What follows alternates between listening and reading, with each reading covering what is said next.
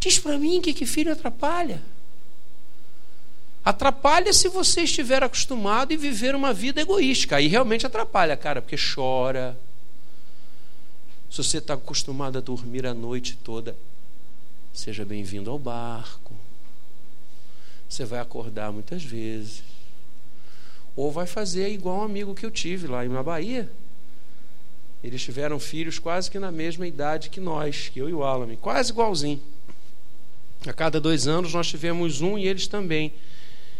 E aí um belo dia a gente estava junto lá em Salvador, eu fui para uma série de palestras lá, encontrei com ele, ele foi me buscar no aeroporto, estudamos juntos. Ele hoje é falecido. Eu falei, cara, você está conseguindo dormir de noite, bicho? Eu não durmo uma noite inteira, não sei há quanto tempo. Não que os meninos me quisessem, porque era engraçadíssimo.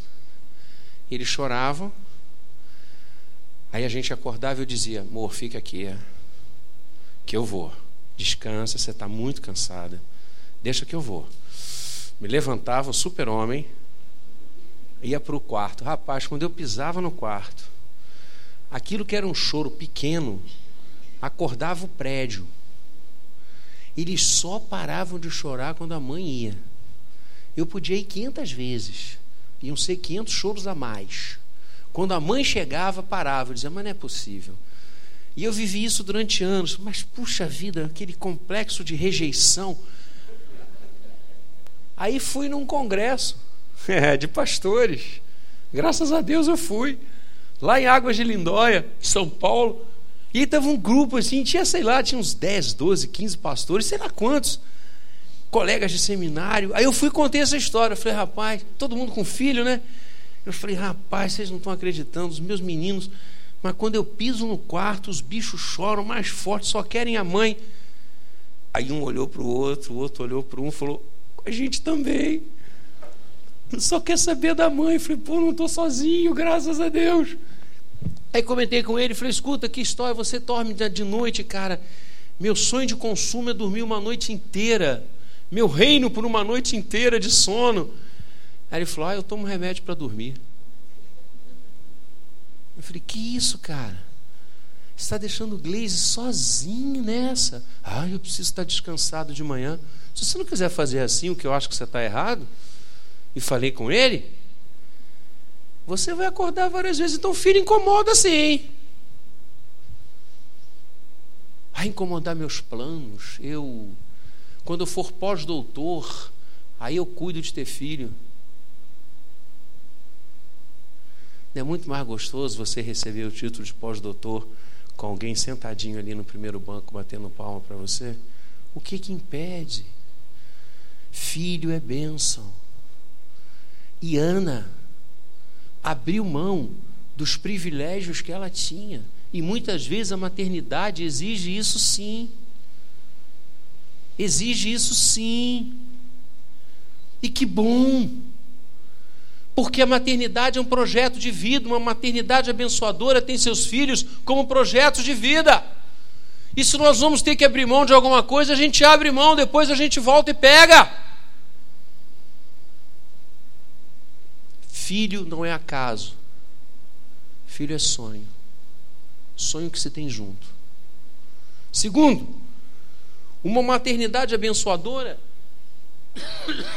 busca a fonte certa para a sua maternidade. O que Ana fez? Como ela não podia gerar, tentativas tantas ela fez e não deu certo. Quando eles subiram à presença do Senhor, verso 3, para adorar e sacrificar ao Senhor dos exércitos em Siló, Ana sobe junto, se demora um pouco mais, e olha que mulher ousada. Ela vai sozinha e se derrama perante o Senhor. Aliás, é nesse capítulo aqui que tem para mim a mais bonita definição de oração que eu encontro na Bíblia. Está no verso 15 do capítulo 1. Quando Eli, sacerdote em Israel, exorta Ana pensando a bêbada pensando a embriagada, ela diz: Não, Senhor meu, eu sou mulher atribulada de espírito, não bebi nem vinho, nem bebida forte, porém venho derramando a minha alma perante o Senhor. Você conhece uma definição mais bonita que oração do que essa aqui? Orar é derramar a alma perante o Senhor. Que coisa linda. Ela foi na fonte certa. Ela não buscou livros de autoajuda, como educar seu filho em dez lições. Ela foi ao Senhor. Ela se lançou, ela se derramou, ela se debulhou perante o Senhor. Senhor, eu quero ser mãe. Só tu podes me abençoar. Ela foi à fonte certa. Uma maternidade abençoadora vai à fonte certa, e essa fonte certa só pode ser uma: o nosso Deus, o Deus da vida. O Deus que é o Senhor dos nossos filhos. E o reverendo Gabriel ministrou com muita sabedoria no último encontro dos casais sobre pais e filhos. É isso mesmo. Os filhos não são nossos, eles são do Senhor. Nós somos instrumentos. Herança do Senhor são os filhos. Ana foi naquele que é o dono dos nossos filhos.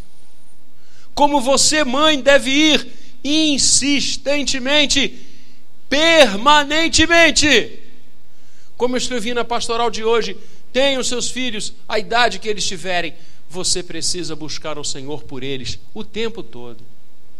O tempo todo. Quando eu era pequenininho, tinha um amiguinho meu que dizia: oração de mãe é forte. Concordo. Oração de mãe. Ana buscou o Senhor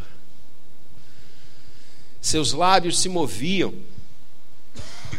Verso 13: buscando a Deus. Demorou-se ela no orar perante o Senhor. Ela estava ali, intercedendo por um filho que ainda não tinha, que coisa linda. Temos orado pelos nossos filhos, mãe, você tem orado pelos seus filhos. Você tem buscado ao Senhor pela vida deles.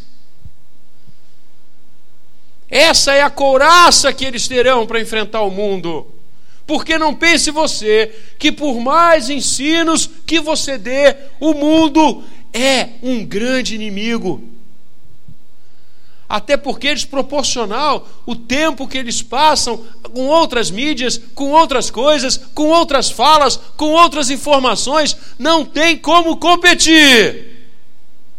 A não ser que você coloque seus filhos num castelo, prenda fecha a porta, joga a chave fora, isso não dá. Eles vão ter que ir ao mundo, eles vão ter que conviver com ideias doidas, com observações loucas, com práticas absolutamente demoníacas. É a vida. Vão ter que atravessar a rua sozinhos, vão ter que pegar ônibus, vão ter que pegar barca, vão ter que andar, vão ter que conviver com gente maluca. É a vida. E aí? Não, eu não quero ter filhos, porque ter filhos no mundo de hoje é um, é um ato o quê? Quero ter filhos sim, porque quero que meus filhos abençoem essa sociedade doente. Porque eu estarei orando por eles. Uma maternidade responsável busca a fonte certa. Só Deus pode livrar os nossos filhos. Ana sabia disso. Por isso ela vai ao Senhor. Vá ao Senhor. Eu gosto muito de biografias, todo mundo sabe, eu gosto de ler sobre a vida de homens e mulheres de Deus. E há uma marca quase que permanente em todas as pessoas que fazem diferença para o reino de Deus. Suas mães oravam por eles. Vou repetir. Há uma marca quase que permanente em todos os homens e mulheres de Deus que fizeram diferenças nas suas sociedades, nos seus contextos, nas suas histórias, suas mães oravam por eles. É incrível isso. Aliás, é incrível, não. É bíblico. É bíblico. Quem acompanhou Jesus desde o início? Maria. Quem esteve com ele em todas as horas do seu ministério? Maria. Quem vai à cruz com ele? Maria. Quem é uma das primeiras testemunhas da ressurreição? Maria. Mãe é isso. Busca a fonte certa, e a fonte certa é o Senhor. Busca o Senhor pelos seus filhos, e você será uma mãe abençoadora. E finalmente, uma maternidade abençoadora. Consagra os seus filhos ao Senhor. Deus ouviu a oração daquela mulher. Deus ouviu. Eli fala por boca de Deus e diz, verso 17: Vai-te em paz, e o Deus de Israel te conceda a petição que lhe fizeste. E disse ela: Ache a tua serva mercê diante de ti. Assim a mulher se foi, foi seu caminho, comeu, e o seu semblante já não era triste. Ser mãe é ter semblante alegre, mesmo com tudo em casa quebrado, mesmo que a bola bateu no vidro, estraçalhou, quebrou aquela coisa linda que estava em cima da mesinha. É, a gente passou por isso, né? A gente passou por isso. A gente viajava, comprava os, os bibelozinhos, negocinho, tá tudo. É. Não eram dez minutos. Mas não durava dez minutos, o que mais durou, durou doze, anotado no relógio. Semblante alegre. Porque filho é alegria. Filho é fonte inesgotável de alegria. E Deus ouviu a oração dela. E olha que coisa linda, verso 19. Olha só. Levantaram-se de madrugada, adoraram perante o Senhor Voltaram, chegaram em casa, em Ramá, e Eucana coabitou com Ana, fizeram amor. E lembrou-se dela o Senhor. Maternidade é lembrança de Deus sobre sua vida. A gente volta ao ponto primeiro. Maternidade não é acaso. Não é alguém que cai de paraquedas. Não é porque você não se cuidou. Maternidade é planejamento é projeto de vida. E Deus se lembrou dela. Deus se lembra de você quando você gera. Ela concebeu. E passado o devido tempo, teve um filho a quem chamou Samuel. Pois dizia: Do Senhor o pedi.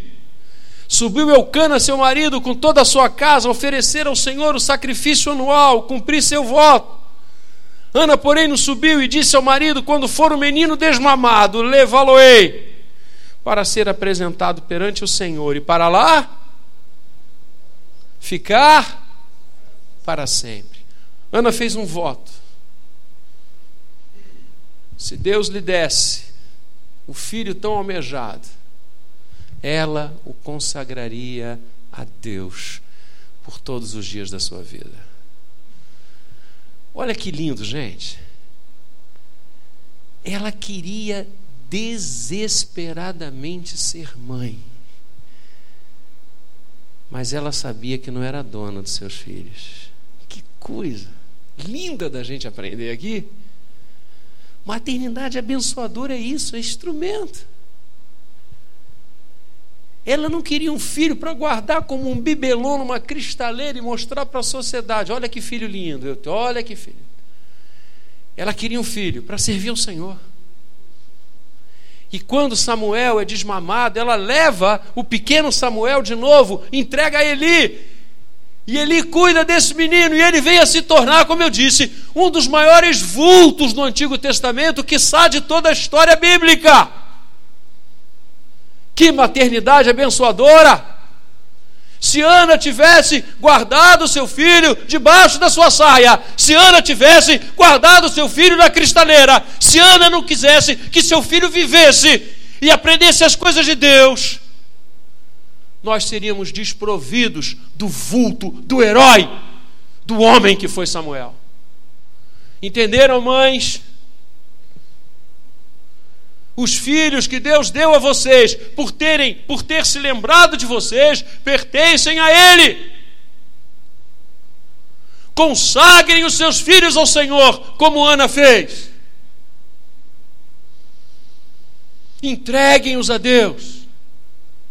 Seus filhos, suas filhas, entregue-os a Deus. Porque uma maternidade abençoadora consagra o fruto do ventre ao eterno. Não há melhores mãos para os seus filhos estarem do que as mãos do Senhor. Ah, não, mas eu não trago meu filho para a igreja, não, pastor, porque dá trabalho. Trabalho vai dar se você não trouxer. Ah, pastor, mas é tão complicado que tem que arrumar tanta coisa, tem que acordar duas horas antes.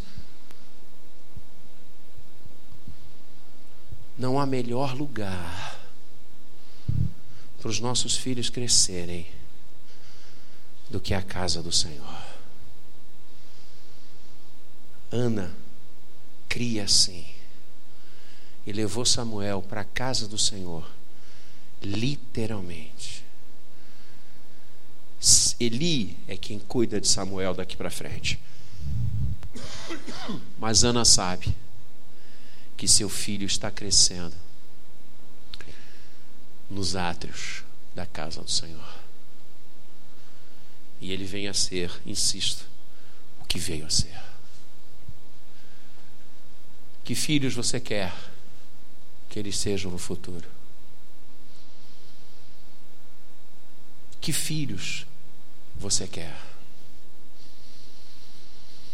Imagina como Ana e Eucana falavam do templo para Samuel, a ponto dele crescer e ter a sua vida no templo. Vocês já acham, que Ana e Eucana falavam para o pequeno Samuel dos problemas de Eli, dos filhos de Eli, da Saf, da mocidade?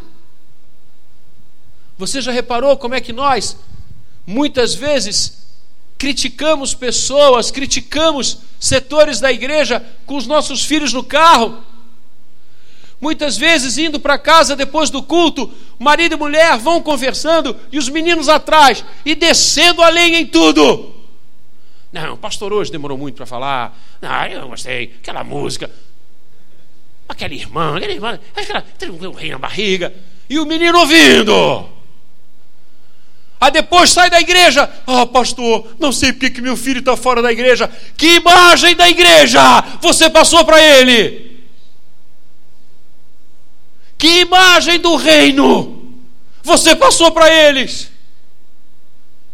Foi uma imagem empolgante, uma imagem apaixonada. Ele cresceu vendo você, um homem e uma mulher de Deus, que não negocia, que não arreda um milímetro para glorificar ao Senhor. Ou ele viu você, uma pessoa de caráter dúbio, de palavra trôpega, que engana todo mundo quando passa por aquelas portas para fora. E nós não sabemos por que, que os nossos filhos não seguem, porque não temos sido exemplo em casa. Ana e Eucana foram exemplos. Entregaram seus filhos ao Senhor porque tinham o Senhor no coração deles. Eucana podia dizer: Não, filho homem, quero aqui comigo vai seguir os meus negócios, vai ser o meu herdeiro. Ana disse: Vamos consagrar Samuel ao nosso Deus. Eucana disse: Vamos.